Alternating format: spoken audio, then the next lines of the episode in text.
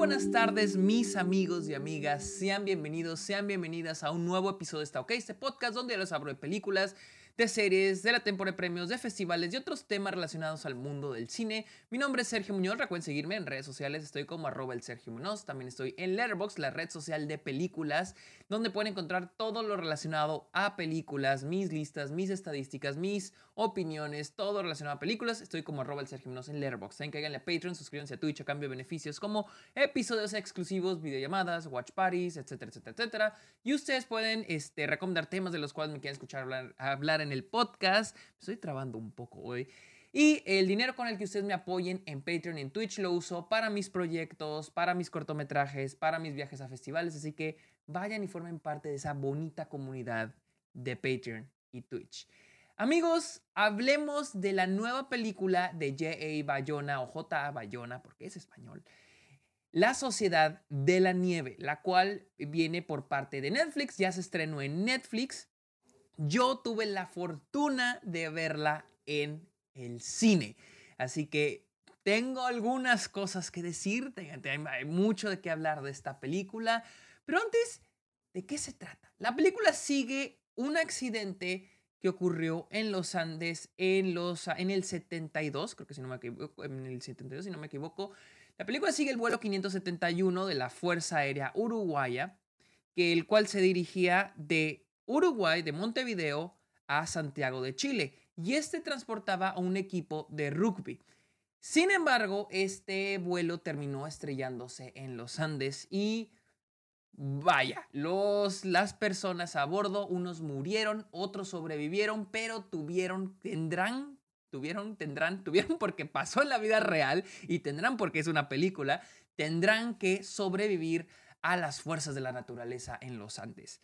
Primero que nada, a mí me gusta hablar de lo que yo sabía de la película antes de haberla visto, desde que yo ya sabía todo. Curiosamente, yo había escuchado hablar de esta película, La Sociedad de la Nieve. No tenía ni idea de qué trata y los que me han seguido estos últimos años, ustedes saben que a mí no me gusta saber absolutamente nada de las películas antes de verlas. Incluso trato de evitar ver los trailers, la verdad. O sea, yo prefiero ir así, en blanco. Sin embargo, me topé por accidente con alguien que habló de la película. Y en Twitter creo fue, y vi que la película trataba sobre el accidente de los Andes. Y para mí eso fue suficiente para saber de qué trataba la película. Pues es que yo ya me sabía de pe a pa qué ocurren en este suceso ya que hay un podcast, y yo se lo recomiendo muchísimo, hay un podcast llamado Historias Perdidas por parte de Leon Krause. Es un gran podcast, mejor podcast que este, se los aseguro, en el que cuenta diferentes historias y en un episodio habla de este, el incidente de los Andes. Y pues lo cuenta a detalle, cuenta todo lo que ocurrió, todo lo que tuvieron que pasar estas personas, estos chavitos, porque son unos chavitos. Y Técnicamente cuando fui a ver la película yo ya iba más o menos, ya sabía la dirección hacia dónde iba, qué pasaba con ellos al final, las cosas, las, las situaciones en las que iban a estar. Entonces, técnicamente ya me sabía los plot points, pero igual sí me emocionaba, emocionaba verlo porque cuando yo escuché ese podcast, ese episodio, yo dije, verga, esa madre sería chingona para una película. Algún día, algún día ojalá yo la pueda hacer. Ya me la ganaron a la pregunta, ¿le hacen justicia a la historia o no? Primero que nada, ya hablando bien, bien, bien, siento que sí le hace mucha justicia. O sea, siento que es una película que, para empezar, hay que entender quién es el director. El director es J. Bayona, quien anteriormente eh, había dirigido Jurassic World, dirigió El Orfanato, dirigió Lo Imposible. Es un director que ha estado brincando entre el mundo blockbuster, como este, Jurassic World, y también películas pequeñas. Les digo, lo, Imposible siento que es a lo que más se asemeja esta película. Una película de gran escala, pero muy emocional. Eh, entonces, siento que J. Bayona era el indicado para traer esta historia a la pantalla grande. Y vaya que para los que tuvimos el honor de verla en la pantalla grande. Y es de que la película va a estar explorando el viaje de estos personajes en sobrevivir, pero también conectar los unos con los otros. Y es de que creo que lo más fuerte, bueno, antes de eso, a mí una de las cosas que más me llamó la atención fue el título Sociedad de la Nieve. la sociedad de la nieve. Y es que la sociedad, una sociedad en sí es una estructura creada por humanos, ¿no? Es un sistema. Entonces se me hace tan, se me hace tan interesante el título y es de que de eso va tratando la película, de cómo van creando este sistema en el que, que ellos van a ir construyendo de acuerdo a las condiciones en las que van viviendo. Porque una sociedad se, construye a través de las, las diferentes condiciones en las que se viven, ¿no? Una sociedad en un país es diferente a la de otra. Entonces aquí es lo mismo, cómo se construye esta pequeña sociedad de gente en este mundo olvidado por Dios. Y está tan interesante porque yo soy, amo ese tipo de películas, amo ese tipo de media. Muchos de ustedes saben que me, ama, que me mama Survivor, bueno, el de Estados Unidos, me encanta Survivor porque se trata de eso, de cómo traes las reglas de la sociedad a en un lugar, en una playa abandonada, acá en los Andes. Y es donde aquí entra todo lo que es conexión humana, religión, la moral, ¿Dónde, hasta dónde te cruzas la línea de lo moral, de lo que te dice Dios para poder sobrevivir? Y esto, es algo que la película logra muy cabrón.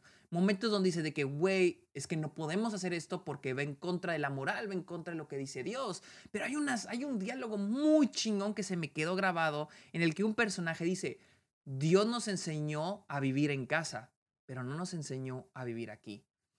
Y es de que también la película explora, hasta cierto punto explora lo que es el humano y la naturaleza, que puta, yo amo cuando hacen eso las películas. Hace poco vi 28 días después de Danny Boyle. Es una película que lo explora bien cabrón. La idea del apocalipsis. Y es que el apocalipsis no solo es el fin del mundo, de se va a acabar el mundo, sino el fin de todo, el fin de nosotros. Y aquí es estos chavos tratando de aceptar la muerte, tratando de aceptar el apocalipsis. Y no solo aceptar como algo que va a pasar, sino algo que está pasando. ¿Cómo vivo con eso? Y es algo que la película hace muy, muy bien. Les, digo, algo que maneja muy bien es la idea de la conexión del humano con la naturaleza. Hay otra línea que me encanta que la película tiene que dice, nosotros aquí, o sea, dicen de que una, eh, o sea, aquí está bellísimo. Es una, es una, este, es un lugar hermoso y la película es un gran trabajo en retratar ese, lo hermoso que es el lugar, pero al mismo tiempo en presentar lo amenazante que es. Y la línea dice, nosotros estamos en este lugar divino, dicen, en este lugar divino, pero nosotros aquí nada, nosotros aquí somos extraños, no pertenecemos aquí. Nosotros aquí somos desconocidos, no deberíamos estar aquí. O sea, y es eso, un poquito este, de eso. Entonces, la película va a ir estando explorando todos esos momentos donde tienen, es la conexión humano con naturaleza, humano y humano. O sea, hasta dónde llega el humano en las peores condiciones. Eh, también hace poco vi esta película que se llama Concrete Utopia, Utopía de Concreto, que fue la seleccionada por Corea para ir al Oscar. No sé si entró al shortlist, pero la vi en TIFF y se trata sobre en Corea hay un terremoto y se destruye todo, absolutamente todo, y nomás queda un complejo de apartamentos. Y toda la gente que vive ahí tiene que crear una sociedad. Entonces, es un poquito de ese tipo de película, donde cómo los, cómo los humanos pueden reconstruir una sociedad, reconstruir las reglas, reconstruir una normalidad, porque esa es la normalidad en la que vas a vivir ahora. Y la película La Sociedad de la Nieve lo hace perfectamente. Algo que hay que aplaudir y, que se me hace a mí cabroncísimo es todos los aspectos técnicos. Ayer estaba haciendo un en vivo con Miguel Araiza y con Elías, este don cinéfilo, y, Elías dijo que esta película, y me encabronó, esta película no quedó en el shortlist de sonido, cuando esta es una de las películas con el mejor sonido del año. La mezcla de sonido es güey, se me puso la piel chinita. Es espectacular, güey. O sea, yo soy alguien de sonido, me encanta el sonido, me encanta la postproducción en sonido, el sonido en postproducción. Y esta es una película que yo, puta, güey, el sonido lo es todo. La secuencia cuando se estrella el, el avión sí tiene muy buena fotografía, muy excelente edición, pero el sonido, el sonido es lo que le da vida a esos momentos.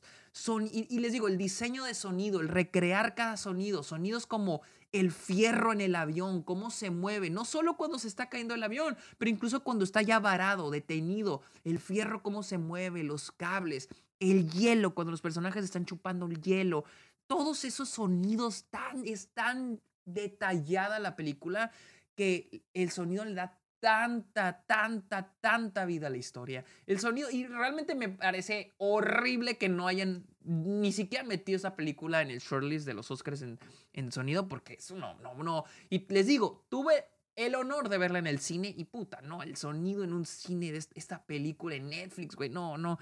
Es increíble. Ahora, la fotografía tenido espectacular. Repito, algo que hace muy bien esta película es retratar lo gigantesco, es que lo gigantesco y hermoso que es este lugar.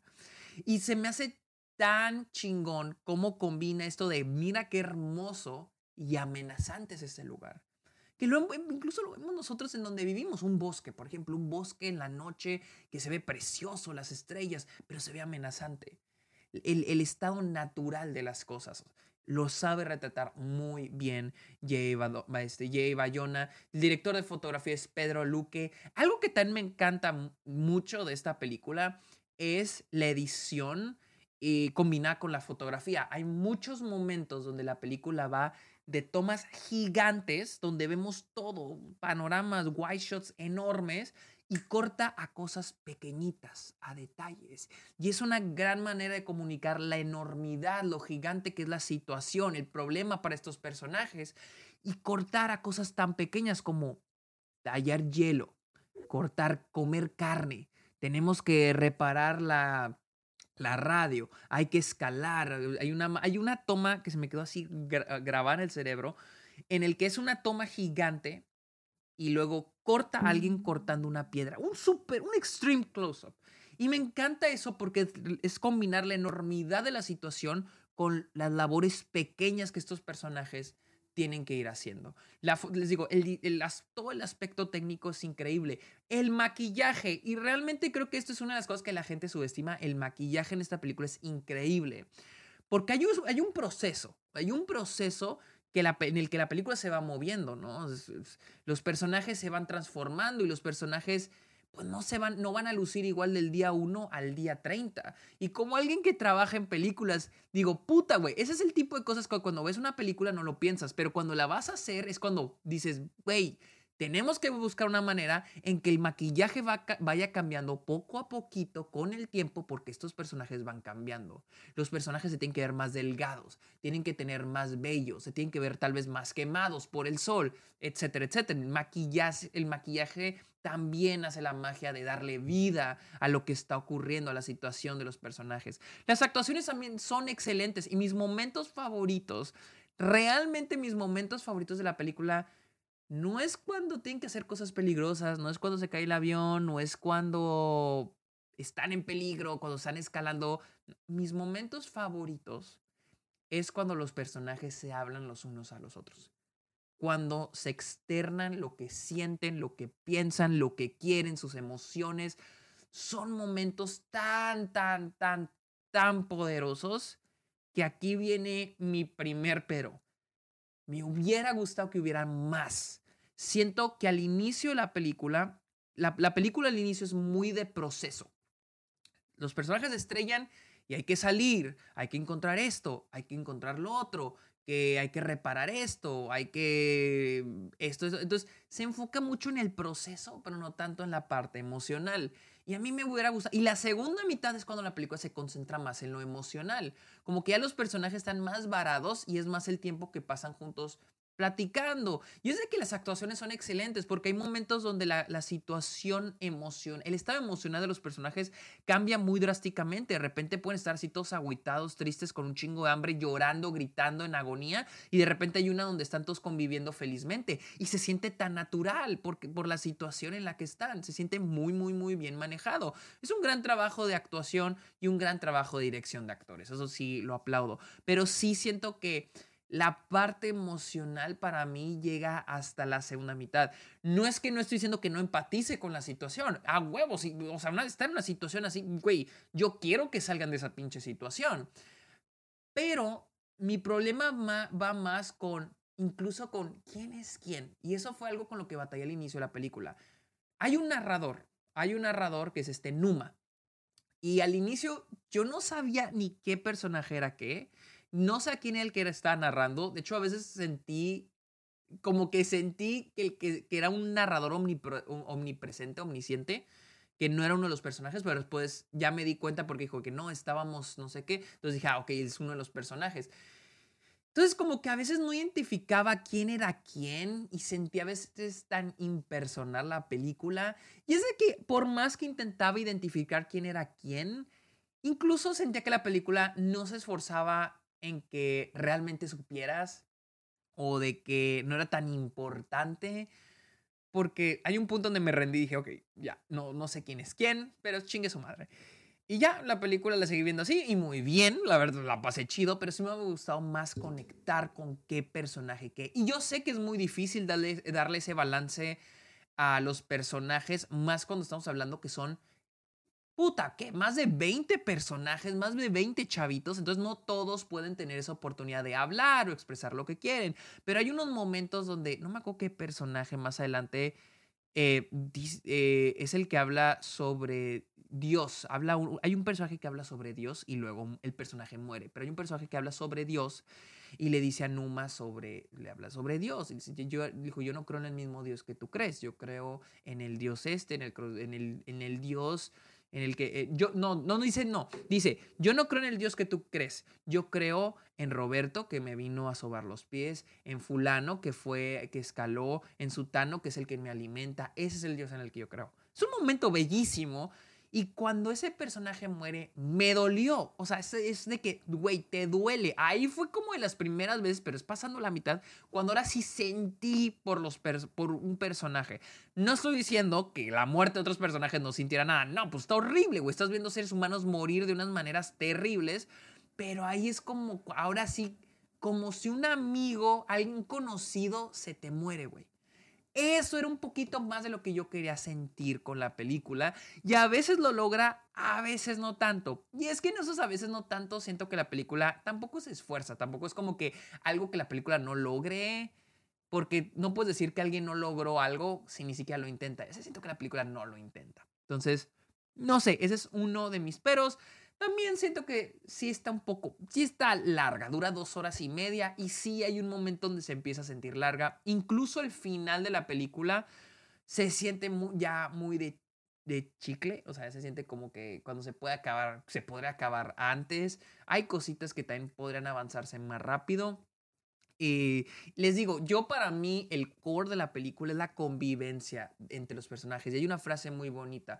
No hay nada mejor, creo, si no, si no recuerdo mal, dicen, no hay nada mejor que dar la vida por tus amigos. Y siento que esos momentos, esa conexión entre estos personajes, porque Numa dice al inicio, todos estos chavos son desconocidos para mí y está a punto de tener una experiencia que va a cambiarle la vida a todos y van a terminar más unidos, al menos los que sobrevivan. Entonces, Siento que los momentos donde los personajes conectan, los, los momentos emocionales para mí son los momentos clave.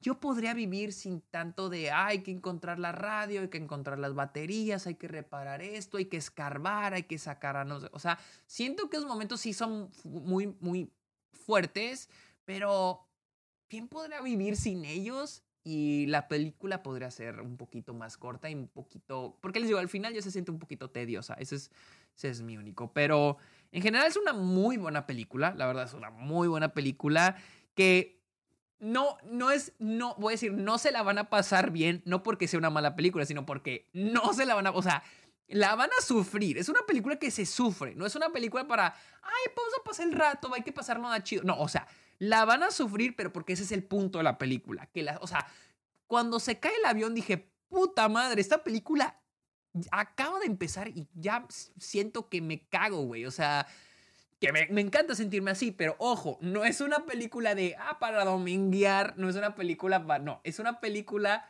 que sí los va a tener al pinche filo de su asiento. Está cabrón, güey, porque lo que ocurrió, e, este evento histórico estuvo bien pinches cabrón, así que y eso me gusta, que la película no se, no se anda con nada con, con ser tibia, güey, no, o sea, al, al punto, güey, al pedo y la verdad está muy, muy, muy bien dirigida. La verdad, Jay Bayona le salió al pedo. Y real, me repito, otra, me caga que los Oscars la sacaron de sonido porque realmente esta es una de las películas con el mejor sonido, así, junto con Oppenheimer, junto con Killers of the Flower Moon, esta es una de las películas con el mejor sonido del 2023. Amigos, recuerden seguirme en redes sociales, estoy como arroba el Sergio Munoz, cáiganle a Letterboxd, la red social de películas, en estoy como arroba el Sergio, arroba el Sergio Munoz, cáiganle a Patreon, suscríbanse a Twitch y yo creo que es todo. Amigos, muchísimas gracias por escuchar este episodio y ver este episodio, que tengan muy bonito día, bye.